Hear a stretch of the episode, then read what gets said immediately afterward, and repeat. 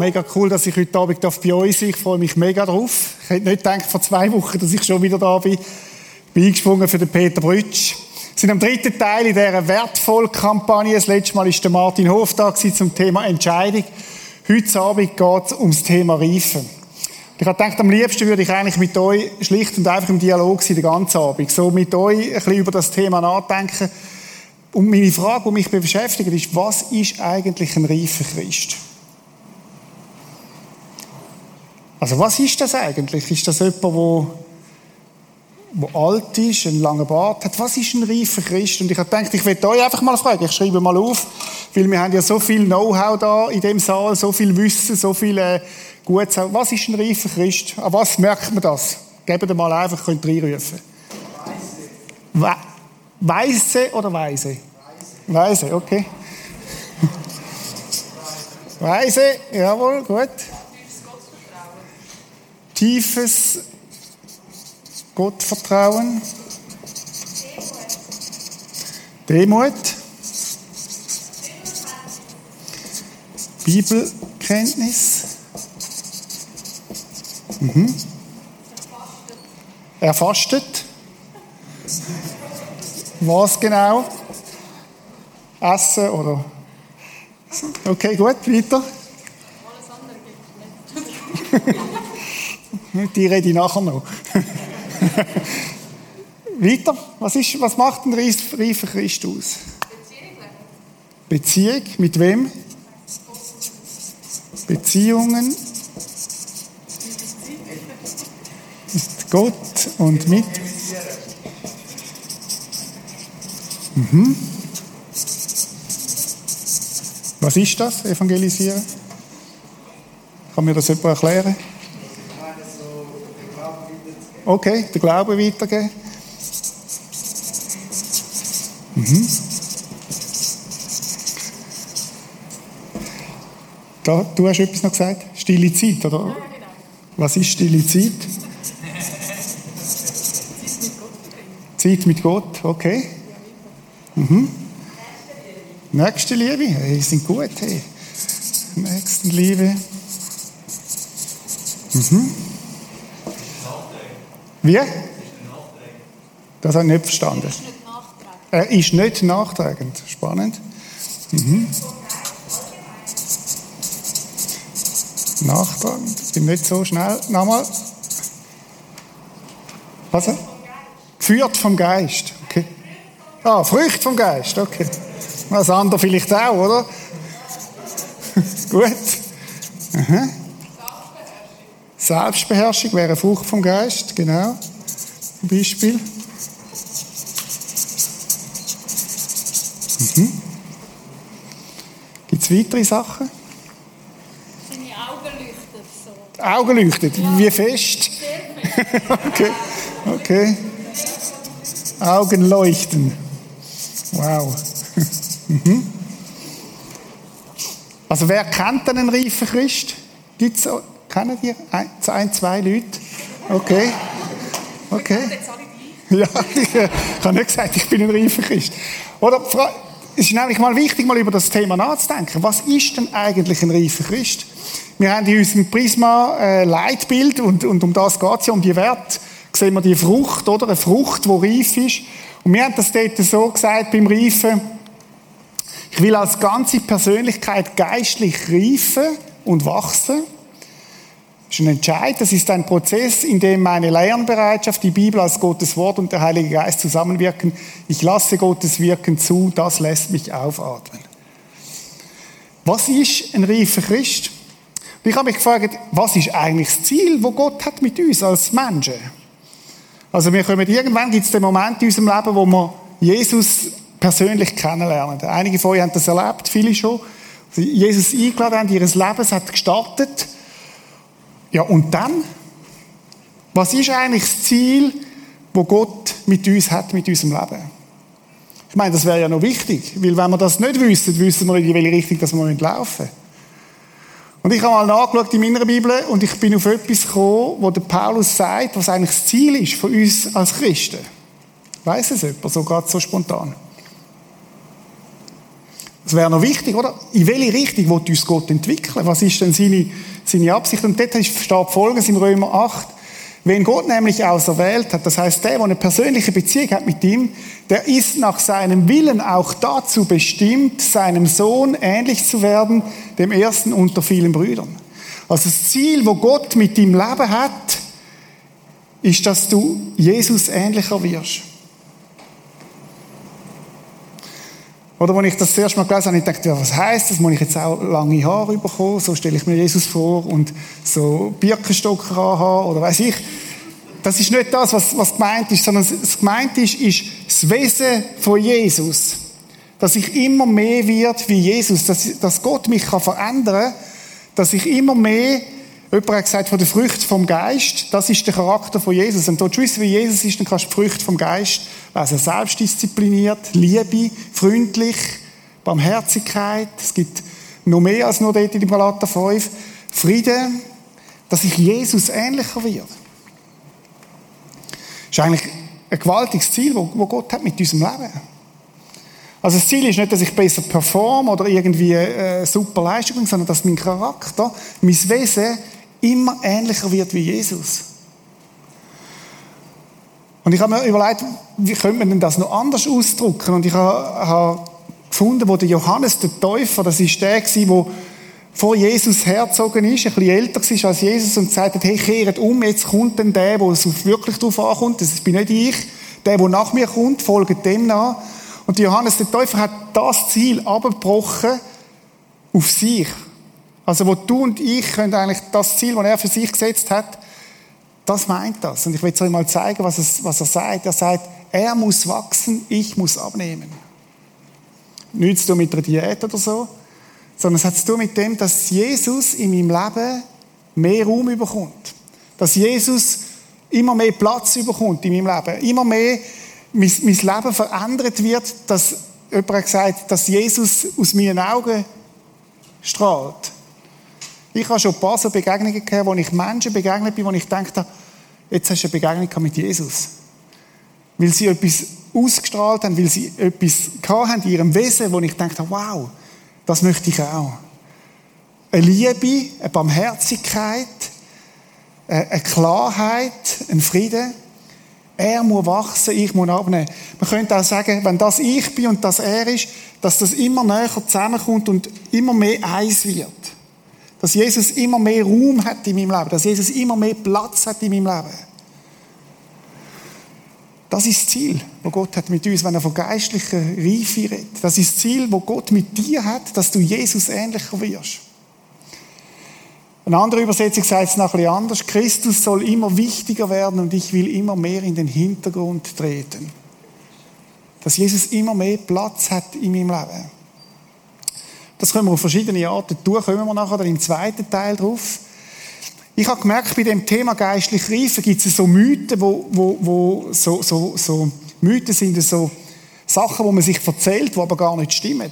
Über geistliche Reife. Ich möchte vier Mythen mit euch noch anschauen, bevor wir dann nachher in das Gespräch gehen mit Stefanie, wo wir ganz konkret werden darüber nachdenken, wie kann ich konkret, ganz praktisch in meinem Leben geistlich reifen. Der erste Mythos ist, geht so, Geistliche Reife geschieht automatisch, wenn man Christ wird. Oder der Gedanke dahinter ist, ich werde Christ, ich komme zum Glauben und dann passiert das einfach. Irgendwie, die Sonne scheint, Tomate, wo grün ist, wird rot. Das passiert einfach. Aber es ist nicht so. Ich kenne Leute, die sind 70 und sind 40 Jahre Christen und sie sind immer noch Babys im Glauben.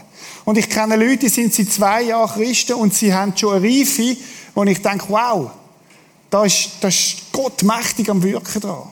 Also es ist ein absoluter Mythos. Die geistliche Reife passiert nicht einfach so. Wahrheit ist, geistliche Reife passiert nicht einfach so. Sondern es hat zu tun, wir haben es letzten Sonntag, äh, letzten Sonntag, letzten Freitag im Impact gehabt, mit Entscheidungen. Die Frage ist, willst du wachsen in der Nachfolge von Jesus? Oder wir sind heute Abend da, habe ich gedacht, wow, mega gewaltig, wir sind da als Nachfolger von Jesus. Das heißt, Jesus hat mich gerufen und hat gesagt, Reto, willst du mir nachfolgen? Und er hat dich gerufen, Barbara und Gina und, und wie er alle heissen und hat gesagt, hey, willst du mir nachfolgen? Und dann hast du irgendwann gesagt, jawohl, ich habe verstanden, Jesus will dir nachfolgen. Und dann hat Jesus gesagt, so, und jetzt kommen wir in einen Prozess miteinander. Ich will dich formen. Ich will, dass du mein Jünger wirst. Dass du wachst da drin. Und hoffentlich bist du nicht mehr der gleiche gestern, nicht mehr der gleiche übermorgen. Oder wenn Leute sagen, du bist 70 und sagen, du bist immer noch der gleiche wie 20. Denke ich, hä, null Wachstum passiert. Also geistliche Reife ist eine Entscheidung. Ich will Jesus nachfolgen. Ich will ihm hinein. Ich will lernen von ihm. Ich will wachsen. Hat auch etwas zu tun mit dem, dass Jesus mein Meister darf sein und ich bin der, der Lehrling von ihm. Oder Jesus ist schon ein Freund, auch. Aber Jesus ist über mir. Das heißt, ich frage ihn, wie er es meint und vertraue, dass er es gut meint mit mir und folge ihm nach, nicht er mir. Also das, das, hat, das ist Jüngerschaft, dass ich sage, Jesus, was willst du in dieser konkreten Situation? Wie soll ich das leben? Und dass ich Jesus hineinlaufe. Zweiter Mythos, geistliche Reife ist etwas Mystisches und nur ein paar Auserlesene können das möglich. Oder vielleicht denkst du auch, hey, wenn ich die super Christen sehe, ich weiß nicht, wer dir da gerade in den Sinn kommt, oder, wo einen halben Meter am Boden schweben, Hafen spielen, irgendwie so, wo, wo alles, alles immer aufgeht, jedes Gebet wird erhöht und du hörst, wow, was die alles erleben, und denkst, das schaffe ich nie. Das schaffe ich nie. Und dann kann der Gedanke näher sein, hey, das ist nur etwas für ein paar Besondere, oder? Oder Pastoren, oder weiß ich was. Übrigens, die, äh, die sind auch ganz normale Menschen. Mit Fehlern und, und mit Schwierigkeiten und Hindernissen und so weiter. Es ist nicht wahr. Wahrheit ist, geistliche Reife ist sehr praktisch. Geistliche Reife hat ganz viel zu tun mit dem praktischen Leben, wo, wo du im Alltag mit dem Jesus unterwegs bist. Wir werden nachher darauf kommen. Im Englischen gibt es den Begriff Discipleship, Jüngerschaft. Und mir gefällt der eigentlich noch, weil dort drin ist der Begriff Disziplin. Hat auch etwas zu tun mit Jesus wollen diszipliniert nachfolgen. Und geistliches Wachstum hat auch etwas mit dem zu tun. Ich zeige euch nachher, wie die Verhältnisse zueinander stehen. Geistliche Reife ist etwas sehr Praktisches. Es hat mit Gewohnheiten zu tun wo, wo, wo, wo du kannst wachsen. Wenn eine Tomate soll wachsen im Garten, wo grün ist, was braucht sie? Sie braucht Licht und sie braucht Wasser und ein bisschen Dünger. Und wehe, du gibst ihr kein Wasser, sie wird sterben, bevor sie überhaupt äh, volle, volle Frucht bekommt. So ist es auch beim geistlichen Reifen. Nächster Mythos. Geistliche Reife kann augenblicklich stattfinden, wenn man den richtigen Schlüssel findet. Der ist auch weit verbreitet. Ich muss an die richtige Konferenz. Ich muss das richtige Erlebnis haben. Ich muss das richtige Buch gelesen haben. Ich muss die richtige Kille besucht haben. Und dann wird es irgendwann einen Klick machen. Und dann ist die Tomate reif. Und dann ist es, dann ist es da. Und viele, viele Christen habe ich gesehen in meinem Leben, die ständig nach dem Kick Ausschau halten und denken, wenn ich, wenn ich, wenn ich, jetzt muss ich zu dem Referat, wenn ich den gehört habe und den Film noch gesehen habe von YouTube und so weiter, dann passiert's. Und ich sage euch, stimmt nicht. Du kannst vielleicht ein tolles Erlebnis machen an einer Konferenz, hoffentlich. Du kannst vielleicht inspiriert sein von einem Buch oder so. Aber Reife passiert auf einem langen Weg. Und darum ist die Wahrheit, geistliche Reife ist ein Prozess und braucht Zeit. Darum ist die Frage nicht, was bist du morgen, sondern mich interessiert, wer bist du in drei Jahren. Mich interessiert, wie sieht dein Leben in drei Jahren aus, deine, deine Jesus-Beziehung? Wie ist sie gewachsen in der nächsten Zeit? Wer bist du in zehn Jahren? Wer willst du sein in zehn Jahren? Ich werde am Sonntag das gleiche Thema bei den Erwachsenen sagen und ich werde die, die provokative Frage stellen, bist du noch der gleiche oder hast du dich verändert in den letzten zehn Jahren? Bist du Jesus ähnlicher geworden? Bist du gewachsen? ist ein Prozess, braucht Zeit. Im Prisma reden wir von diesen drei Jahren, haben ihr sicher auch schon gehört. Das erste Jahr ist oft, Jesus, ich brauche dich als mein Retter. Ich habe jetzt gerade wieder erlebt, wie eine ehemalige Prostituierte zum Glauben gekommen ist. Die ist aus dem Milieu raus zum Glauben an Jesus gekommen. Ist, geboren mit AIDS, weil ihre Mutter schon AIDS hatte. Und sie hat gemerkt, ich brauche den Retter. Und sie hat Jesus aufgenommen in ihr Leben und hat gesagt, Jesus, ich brauche dich. Und dann hat das gestartet, das erste Jahr, Jesus als mein Retter. Und dann passiert aber Wachstum. Das zweite Jahr ist Jesus als mein Herr. Das ist nicht das Gleiche. Jesus als mein Herr heißt, Jesus, du darfst über meine Zeit bestimmen, du darfst über meine, meine, meine, meine, meine Finanzen bestimmen, du darfst über meine Sexualität bestimmen. Ich frage dich, wie meinst du das? Und ich richte mich nach dir aus. Das heißt nicht, dass es immer alles klingt, aber ich richte mich auf Jesus aus. Und dann gibt es noch das dritte Jahr, wo es heißt, Jesus, das ist mein Leben. Ich gebe es dir. Mach damit, was du willst. Ich habe vorhin gedacht, als ich so da war beim Betten, ich bin überzeugt, dass da innen einige Leute hat, wo Jesus ganz eine gewaltige Geschichte wird schreiben mit. Eigentlich wird das mit jedem von uns. Und die Frage wird sein, wirst du dein Leben Jesus so hingeben, dass er mit dem Leben machen kann, was er will?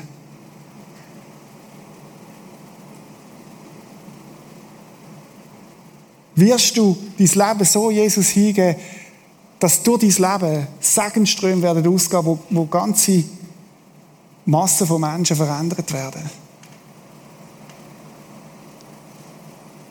Es hat etwas zu tun auch mit Reife, mit Nachfolge, mit, mit einer Entscheidung. Jesus, das ist mein Leben. Nimmst du.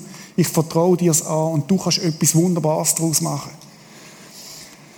Das sind noch ein letzter Mythos. Geistliche Reife wird daran gemessen, wie viel jemand weiß. Der ist so verbreitet.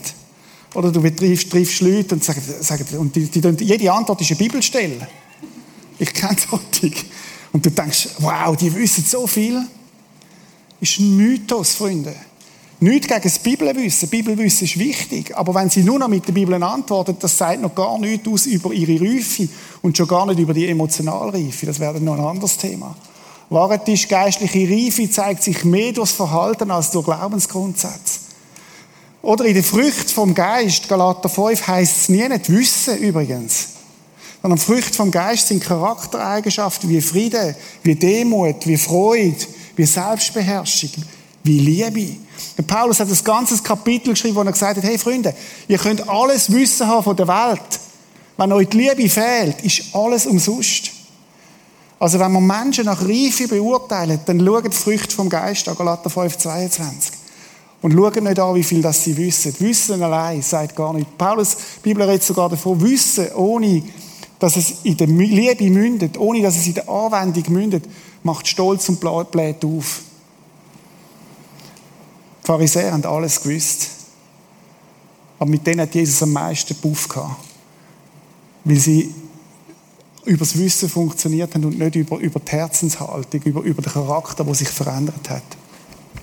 Ich möchte jetzt in den zweiten Teil hineingehen mit euch. Ich habe 2000 Fünf können mit meiner Familie auf Auckland, äh, Neuseeland, Down Under, als andere Ufer von der, Ufer von der Welt, als andere Ende von der Welt, nicht als andere Ufer, keine Angst, als andere, äh, genau, also auf die andere Seite von der Welt und ich habe dort einen Tag erlebt, das ist einer von meinen schönsten Tagen in meinem Leben. Ich glaube, der 28. Dezember gewesen. Wir sind von Christen eingeladen worden zum zum Mittagessen und dann sagt mir der Mann, ich habe den nicht kennt vorher, er sagt, hey, ich bin Schiedsrichter in einer Segelregatta in, äh, in der Harborbucht von, von Auckland und wenn du willst, kannst du mitkommen auf mein Schiedsrichterschiff. Und ich habe gesagt, ja, ich will, es war ein wunderbarer Tag. Gewesen. Auckland ist die City of Sail, hat immer Wind, ist immer, immer, immer, immer windiges Wetter und ich habe dort mit, mit unterwegs sein auf einem Schnellboot, wo wir die Segelregatta quasi Schiedsrichter haben, weil die schnellsten sind und müssen schauen, dass keiner beschießt und so weiter. Und das Bild vom Segeln ist für mich zu einem Bild geworden für Jüngerschaft, für Nachfolge. Und ich möchte mit, mit euch heute Abend ein Bild entwickeln, mit der Stefania zusammen. Und zwar ganz praktisch. Jetzt haben wir so Grundlagen gelegt. Was hat Jesus für ein Ziel mit uns? Was gibt es für Mythen? Und ich möchte mit euch heute Abend praktisch darüber nachdenken. Was kannst du tun?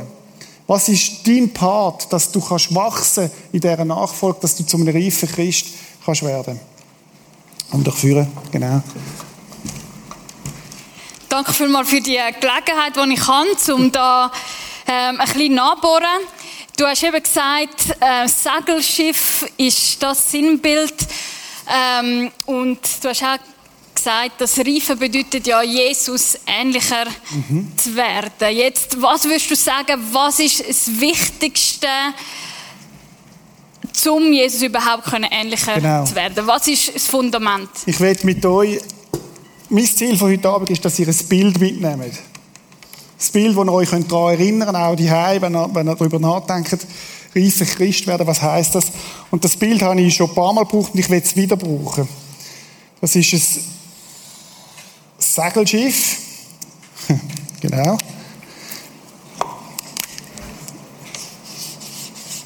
Das ist irgendwie das Meer oder so, oder der Zürichsee. Und das Wichtigste und das Erste, das ist der, Rumpf vom Schiff. Der Boden vom Schiff. Ich sage, das ist, im Bild gesprochen, ist das Jesus. Jesus, wo der, der Rumpf ist vom Schiff, wo alles draufsteht, wo ich draufstehe, wo du draufstehst, wo die Basis ist von meinem Leben. Und der erste Punkt, den ich finde, wo entscheidend ist in der Nachfolge, ist, dass wir gegründet sind in Jesus. Jetzt tönt das sehr theoretisch. Genau, es klingt sehr theoretisch mhm. und auch abstrakt. Genau. Wie erkläre ich das meinem Kollegen? Ich bin gegründet in genau. Jesus. Der Punkt ist, dass, ich, dass Jesus mein Fundament ist von allem. Im 1. Korinther sagt der Paulus, das Fundament, das bei euch gelegt wird, ist Jesus Christus. Niemand anders kann es anders legen. Also das Fundament ist nicht der Timon Schmitter, Schmitter oder irgend sonst einen oder irgendeine Lehre, sondern das Fundament ist das, was Jesus geleitet hat. Und was meint das? Was meint das? Ich habe das vor zwei Wochen gesagt, dass Jesus uns beschenkt hat durch seine Vergebung, durch Friede mit ihm, versöhnt hat mit Gott. Das ist das, was Jesus da hat am Kreuz, wo er zahlt hat für jede Scheiße in meinem Leben, wo ich da habe, wo ich tue und wo ich in Zukunft wird tun. Und das ist die Basis von meinem Christsein, dass es, dass es auf Jesus ankommt und nicht auf mich.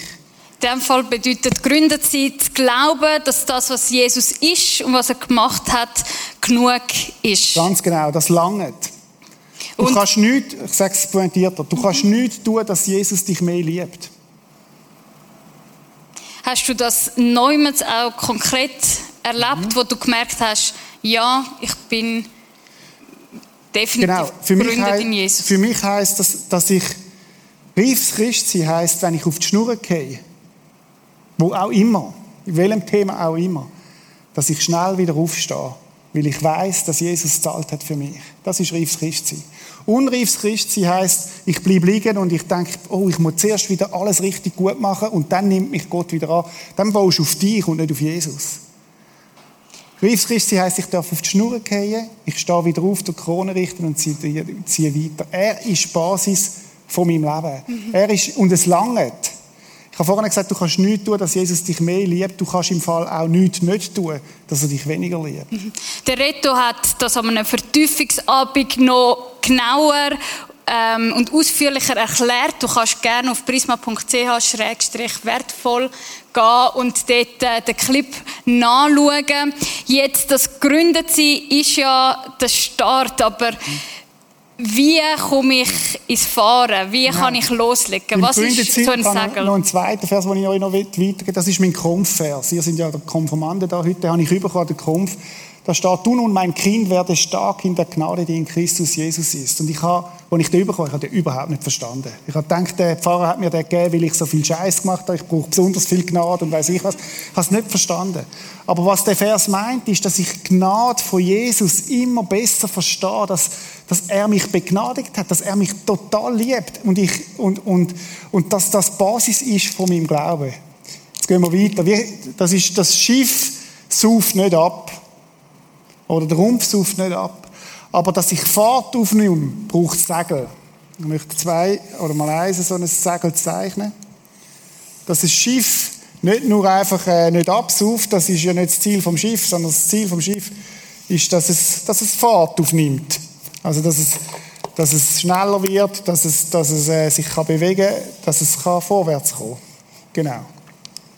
Was würdest du als erstes Segel bezeichnen? Das ist ein bisschen biografisch, was bei mir geholfen hat zum Wachsen im Glauben, ist, dass ich realisiert habe, dass Jesus mit mir zusammen sein Reich bauen will. Ich bin, ich bin als 13-Jähriger zum Glauben gekommen und an einem, an einem Pfingstlager habe ich gecheckt, Jesus liebt mich und dann habe ich gemerkt, bin ich in die Jungschar, damals hat es bei uns eine Jungschar gegeben, bin ich dort reingekommen als Hilfs-Minileiter, hat man damals gesagt. Und dann, Jungschar ist sozusagen wie... Wie Pfadeinführung von ja. genau. Und dann... und dann habe ich gemerkt, die haben immer Andachten dort. Und ich habe gemerkt, der Pastor hat mitgeschafft in dem Team. Die Andacht hat immer der Pastor. Und dann habe ich gesagt, hey, stopp mal, ich will, ich will Andachten machen. Ich will, ich will erleben, dass Jesus mich braucht. Ich will erleben, wie Jesus mit mir sein Reich baut. Und dann habe ich angefangen, Andachten zu machen. Und ich habe gemerkt, Ich habe angefangen mitzuschaffen in seinem Reich. Ich habe angefangen zu beten. Ich gesagt, Jesus, ich will erleben, wie du dein Reich baust. Ich will ein Teil sein in dem. Und da bist du gerade so aufgeblüht und hast gemerkt, das ist mein Ding oder hast dich auch am Anfang vielleicht, ich weiß nicht, überfordert gefühlt? Es ist äh, definitiv Schritt aus der Komfortzone gewesen. Oder wenn du zuerst mal einen Input machst äh, von deinen Kollegen, das ist äh, nicht so einfach, oder? Du, du, du, du weißt nicht recht wie und so weiter. Aber durch das, dass ich aus der Komfortzone rausgegangen bin, aus dem, was ich schon gewusst habe, hat Gott mich können wachsen lassen. Das ist übrigens bis heute so. Oder wir können unser Christsein in der, in der Komfortzone leben, wo wir alles kennen. Und wir werden nicht wachsen. Aber Jesus, Jesus geht anders mit uns um. Oder wenn er die Jünger genommen hat, oder wenn man mal vorstellt, 5000 Leute sind da, vermutlich sind es etwa 10.000 mit den Frauen. Und dann sagt er, hey Stefania, schön bist du da. Und du sagst, hey Jesus, die haben alle Hunger da. Und du sagst, ja toll, wir haben ja dich dabei, gib ihnen zu essen. Lasagne. Genau. Und dann sagst du, also, du fang an kochen für 10.000 Leute, oder? Und du merkst, ich bin eigentlich heillos überfordert. Und dann sagt Jesus, gib mir deine fünf Brot und zwei Fische. Also sie haben dann eingesammelt, gib dir fünf Brot und zwei Fische. Und ich werde etwas Gutes daraus machen. Und Leute, das ist das Geheimnis im Reich Gottes. Wenn du anfängst, deine Gaben für sich, für ihn einzusetzen, wird er es vermehren. Mhm. Und das, das habe ich immer wieder erlebt. Ich habe dann mit 16 meine, oder 15 meine erste evangelistische Botschaft gehalten. Evangelistisch heißt, äh, haben wir vorhin gehört, anderen das Evangelium von, von Jesus weitergeben. Ich habe gesagt, Jesus, ich will erleben, wie Kinder dich kennenlernen, persönlich. Und ich habe erlebt, wie an meiner ersten evangelistischen Botschaft im Herbstschlag zwei Buben Jesus kennengelernt haben. Mega cool. Würdest du dann sagen, müsste ich wie warten, dass mich jemand fragt, um, äh, willst du noch mitschaffen? Oder kann ich da auch Eigeninitiativen ergreifen? Ergreif Eigeninitiative. Glaubt daran, dass Jesus mit deinem Leben einen Unterschied machen kann. Und dann redet mit euren Leitern, wo es einen Platz gibt, wo du deine Gaben kannst reingeben kannst. Bei mir ist es jetzt da gewesen, vielleicht ist es bei dir Musik machen oder Technik oder weiß ich was. Aber wo du deine Gaben nicht, nicht vergrabst. In der Bibel gibt es das Beispiel von dem, der Gaben vergrabt hat, sondern sagt, hey, nimm deine Gaben raus und riskiere etwas. Mein Motto war als Teenager, no risk, no fun. Wenn du nichts riskierst, wirst du nicht, nicht gewinnen. Und das ist ein geistliches Prinzip. Und ich sage, oder, Gott baut, baut nicht nur mit den alten Leuten sein Reich, er baut vor allem auch mit den jungen Leuten sein Reich. Und, und er baut mit dir sein Reich. Du kannst einen entscheidenden Unterschied in deiner Klasse machen. Du, kannst einen, du, du bist der, der Pastor an dem Ort, wo, du, wo Gott dich hingestellt hat, vielleicht in deiner Familie. Und warte nicht darauf, dass du denkst, mit 35 kann ich dann das machen. Nein, frag Jesus, du hast mich als vollwertiger Christ in die Familie hineingesetzt, in die Klasse hineingesetzt. Brauchst du mich da drin? Mhm. Stark. Also das ist so... Äh, in dem Fall hast du dort auch Wunder erlebt? Immer wieder, immer wieder. Ich hatte mit 18 eine Anfrage gehabt, das erste Mal vor, vor 500 Leuten zu reden. Und mein Pastor hat gefunden, nein, du bist viel zu jung und so weiter. Und dann habe ich mit Jesus gefeitet. Im Wald bin ich gelaufen und habe gesagt, Jesus, wenn du willst, dass ich gang dorthin, dann musst du mir das heute sagen. Und dann ist die Bibelstelle von den Talent, die ich vorhin gesagt habe. An dem Tag in meiner Bibel lesen. Und ich gesagt, also Jesus, der, der alles riskiert hat, der hat gewonnen. Ich will das erleben. Und ich habe dann erlebt an dem äh, wie viele Menschen zum Glauben gekommen sind. Das ist meine Geschichte, die ist nicht bei jedem gleich. Aber das Prinzip ist das Gleiche. Du hast, Gott hat dich begabt, Gott hat dich wunderbar gemacht und Talent. Tu es nicht vergraben. Warte nicht, bis irgendwann ein alter Guru kommt und sagt, jetzt kannst du es einsetzen. Mhm. Sondern jetzt ist der Moment, wo du deine Gaben kannst ins Reich Gottes investieren. Absolut. Und das wird Fahrt. Da wirst du Fahrt aufnehmen mit dem Schiff. Ja, absolut. Ich freue mich zu sehen, was in den nächsten Wochen ja. da im Impact los weitergeht. Nein, weitergeht. Genau. Gibt es auch noch einen zweiten Segel? Genau. Es gibt, gibt etwa fünf oder so, aber ich nehme mal einen zweiten, äh, wo, wo ich gemerkt habe, wo in meinem Leben auch viel, viel bewegt hat. Bis heute ein wichtiger Segel ist. Der ist für euch nicht neu, aber ich glaube, er ist entscheidend, wenn es darum geht, Fahrt aufzunehmen in der Nachfolge von Jesus. Und zwar ist das äh, das Bibellesen. Oder im Bibel ist Nahrung. Ich habe das vor zwei Wochen gesagt. Dass der Petrus sagt so, genauso wie ein neugeborenes Kind auf Muttermilch begierig ist, sollt ihr auf Gottes Wort begierig sein. Auf diese unverfälschte Milch, durch ihr, die ihr heranwachst, bis das Ziel eurer endgültigen Rettung erreicht ist. Du wirst nicht wachsen, ohne dich regelmäßig zu nähren. Was ist in dem Fall der Nutzen vom Bibellesen? Also ich finde es zum Teil sehr trocken und unverständlich. Wo liest denn du? Ähm, auf dem äh, YouVersion Bible App. Ich habe jetzt mhm. den Message herausgefunden. Das ja, ist cool. ein bisschen frischer. Mhm, das Buch ähm, auf Deutsch ist ähnlich. Ja, okay, das ja. habe ich nicht gekannt. Ja, genau. Ähm, also ich lese auch noch anders. Ne? Oder wir, tu mal mit diesen Bibeltexten dich auseinandersetzen, die du verstehst. Du musst dich nicht zuerst mit denen auseinandersetzen, die du nicht verstehst. Es gibt nämlich genug, die du verstehst. Und das würde, ich würde ich, ich würde euch sehr Mut machen bei den Evangelien, Jesus-Geschichten, Jesus besser kennenlernen. Und mein Tipp an euch dort ist, nicht das Gefühl haben, ich muss jeden Tag, weiß ich wie viel lesen. Fang mal mit fünf Minuten an am Tag. An einem bestimmten Ort, vielleicht in deinem Zimmer, bei mir ist es in der Küche, rechts, äh, ich einen Kaffee raus, ich nehme meine Bibel und ich lese jeden Morgen am gleichen Ort. Was ich mache ist, das ist mein Tagebuch. Ich schreibe fast jeden Tag einen Vers raus, der mich angesprochen hat. Das ist das Motto für den Tag für mich. Und durch das lerne ich Gottes Wort kennen. Und lerne, was Gott denkt. Ich will ja wissen, wie Gott denkt. Und schaut, liebe Freunde, wir leben in einer Zeit, die extrem herausfordernd ist. An was soll ich mich orientieren? Oder ihr habt täglich, bei mir hat es auf der Menükarte zwei Varianten gegeben. Schnippo und Lasagne. Genau, entweder heiraten oder ich bleibe ledig. Zum Beispiel. Und bei euch gibt es 500 Varianten. Oder es wird euch so viel eingerichtet, was ihr alles könnt. Ihr könnt so viel wählen. Und umso wichtiger ist, dass ihr wisst, was Gottes Wort dazu sagt. Konkretes Beispiel. Du hast Buff an deinem Arbeitsplatz mit einem Arbeitskollegen. Ja, frage mal, Bibel, was sagt die Bibel irgendetwas zu dem, wenn ich mit dem umgehen kann? Und wenn du dort nicht weiterkommst, gehst du zu Stefanie oder zu Michi oder zum Timon und fragst, sagt denn die Bibel etwas zu dem Thema?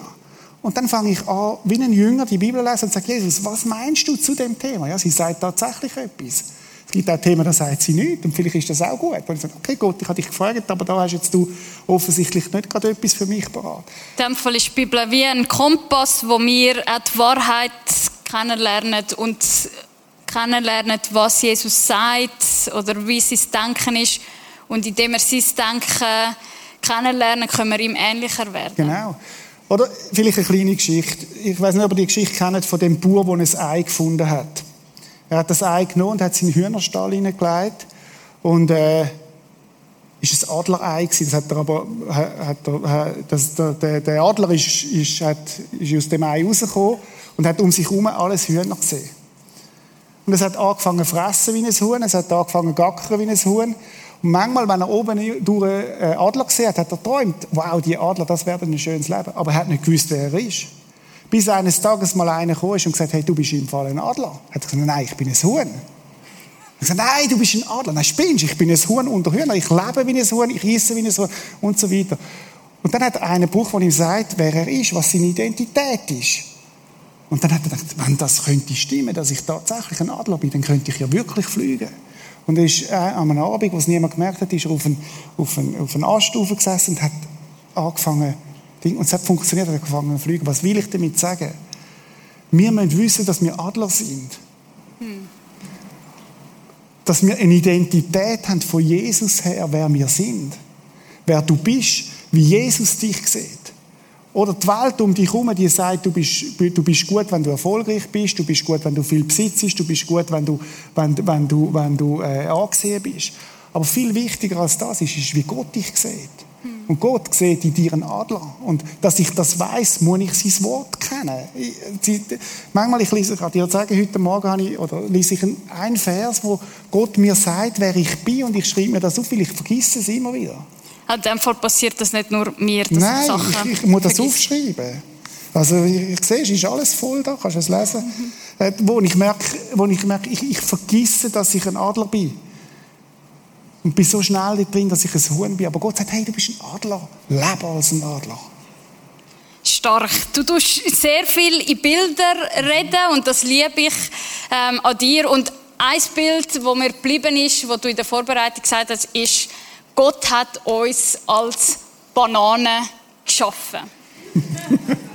Was meinst du mit dem? ja, es ist ja relativ einfach. Eine Banane wächst nie allein.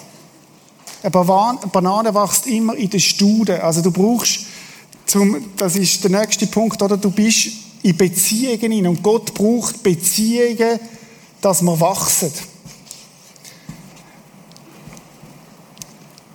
Du wirst nicht als Solo-Christ wirst du nicht wachsen. Wenn du das Gefühl hast, ich kann mein Christsein allein leben und Corona hat uns an dem Punkt brutal getroffen. Vielleicht ist Impact weniger, aber, aber die Erwachsenen im Prisma, oder? Die Leute sind die geblieben und denken, ja, ich kann ja das am Livestream konsumieren und dann äh, wachse ich. Aber wenn du keine Beziehungen hast, wirst du nicht wirklich relevant wachsen. Übrigens. Du hast. Mhm. Zwölf. Also die Bananen. Ja, nein, musst jetzt gut hören. Zwölf, oder? Die haben einen Namen für Schafe, die sich aus der Herde entfernen. Wisst ihr, wie der Name ist bei den Wölfen?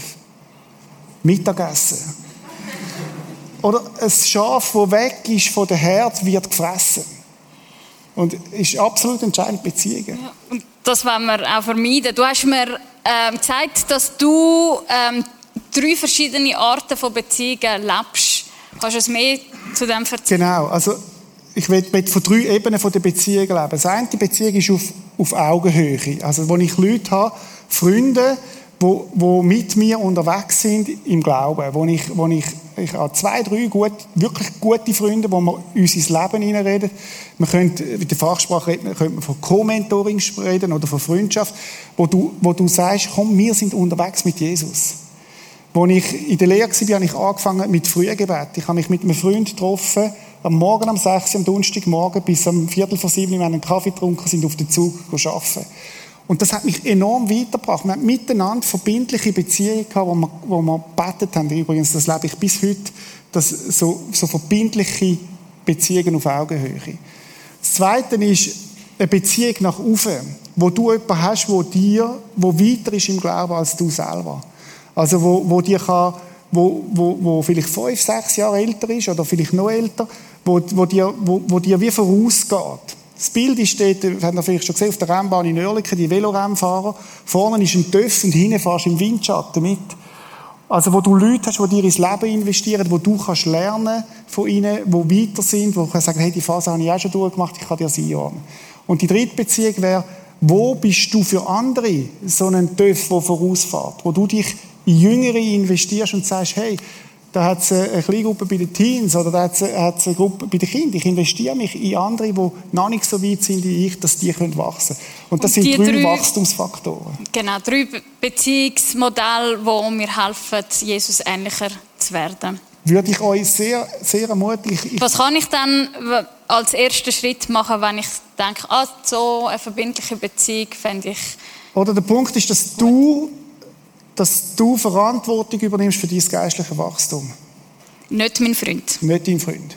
Nicht, dein, nicht der Michi Bera, nicht du, nicht du selber. Und wie wäre das zum Beispiel, oder? Die Elian gesehen, gerade Elian, du würdest sagen, hey Malis, kannst du meine Mentorin sein? Ja, wirklich? Ich will wachsen geistlich, du bist weiter. Äh, ich, können wir uns regelmäßig treffen, das und das sind meine Themen. Hilf mir, dass ich geistlich wachsen kann. Oder der Micha. Hey Micha, könntest du mein Mentor sein? Ich will geistlich wachsen, bitte. Was ist ein Mentor? Ist Men das wie menti.com? Ja, fast, ja. Du kannst auch Fragen stellen und kannst, der ist weiter im Glauben und der hilft dir, dass du kannst wachsen Wo du kannst sagen, du, ich habe das Problem in der Schule, wie gehe ich jetzt mit dem um? Und der Punkt ist, was ich immer wieder schade finde, ist, man getraut sich nicht zu fragen. Aber übernimm geistliche Verantwortung für dein Leben und sag, ich will einen Mentor einer, der weiter ist im Glauben und ich frage, ich frage den an und sage, können wir uns einmal im Monat treffen, wo wir über meine Themen reden und wo du mir sagst, ich habe übrigens bis heute einen Mentor. Immer wieder neue und immer wieder andere, wo ich, wo ich lerne, weil ich wachsen im Glauben. Spannend.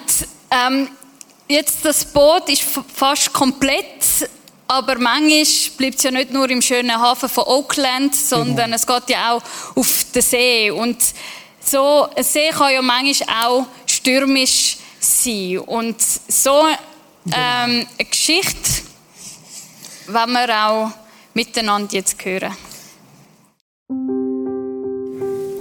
Meine Geschichte mit Gott hat eigentlich schon in meiner Kindheit angefangen. Ich bin in einem gläubigen Elternhaus aufgewachsen und ja, habe auch dort schon viel von der Bibel gehört, eben auch in der Kirche haben wir auch viel in der Sonntagsschule biblische Geschichten gehört und ich habe die eigentlich auch immer spannend gefunden und gerne dazu gezeichnet. Aber äh, die wirkliche Bedeutung äh, ist dann eigentlich erst später äh, aufgekommen, äh, als ich in meine Lehre gekommen bin. Ähm, ich bin schon immer ein, ein bequemer Mensch der ja, versucht hat, alles mit möglichst wenig Aufwand zu machen. Und das ist auch bei der Lehrsuche dann so gewesen. Ich habe gewusst, ich interessiere mich für Autos und es muss irgendein Beruf werden, der mit Autos zu tun hat. Und da ist für mich eigentlich gerade Automech, äh, als Automechaniker in Frage gekommen. Ich habe dann auch nur etwa zwei Bewerbungen geschrieben und habe dann die erstbeste Stelle, die ich Zusage bekommen habe, auch gerade angenommen. Ähm, beim Einstellungsgespräch für die Lehre ist dann auch immer alles sehr gut geredet worden, es hat alles sehr gut ausgesehen und darum habe ich dann auch gerade unterschrieben und im August 2015 dann damit angefangen. Ja, die Lehrzeit hat sich dann ein bisschen entwickelt für äh, eine Schwierigkeit also in meinem Leben. Äh, schon nach der Probezeit habe ich gemerkt, dass sich der Chef auch ja, mir wie gar keine Fehler erlaubt hat, die ich machen musste. Also ich sage es jetzt so, in der Lehre macht man ja Fehler und durch das tut man daraus lernen und das hat er wie nicht akzeptiert. Er äh, hat, ja, ist recht viel äh, wütig geworden und hat mich auch jeden Tag zusammengeschissen und ja, hat einfach immer gesagt, was du schlecht machst und das hat mir dann wirklich eine Krise gegeben, durch das ich ja, einfach immer muss hören, wie schlecht ich bin und was ich alles nicht gut mache, dass das ein an meinem Selbstwert gerüttelt hat. Ähm, durch das habe ich dann eigentlich auch ein bisschen mit Gott angefangen zu ringen, weil ich gefunden habe, ja Gott, wo hast du mich da hingeführt? Also ich habe ihm wie halt angefangen Vorwürfe machen und gefunden, hilf mir jetzt da raus. Ja, nach einem Jahr ist dann dazu gekommen, dass ich mir überlegt habe, ob ich die Lehre abbrechen soll, aber da ist dann natürlich auch viel Gegenwind von der Familie oder auch sonst vom Umfeld gekommen, die gesagt haben, nein, das kommt sie das durch, so schlimm ist das nicht.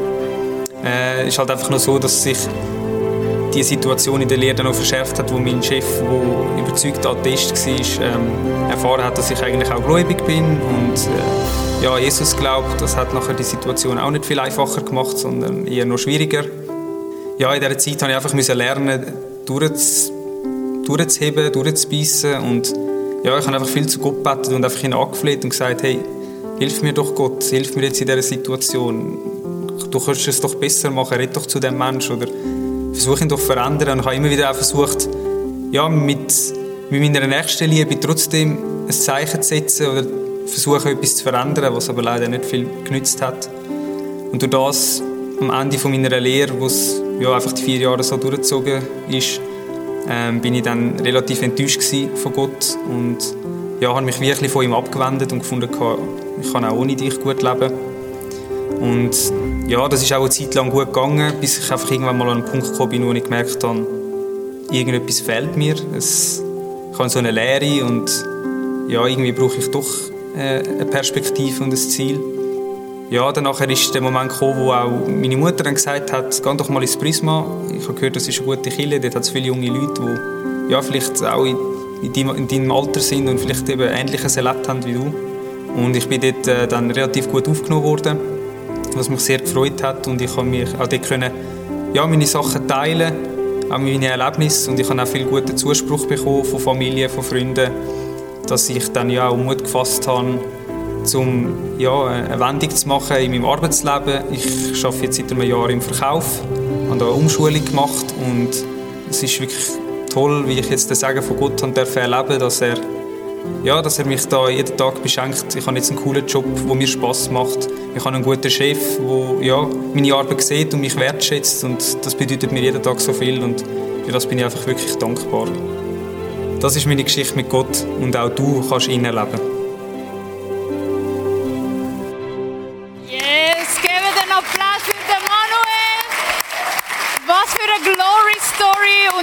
Ist er im Gebetsteam dabei, mega stark. Was ja rausgekommen ist, ist, du bist ja in einer Art in einem Sturm drinnen.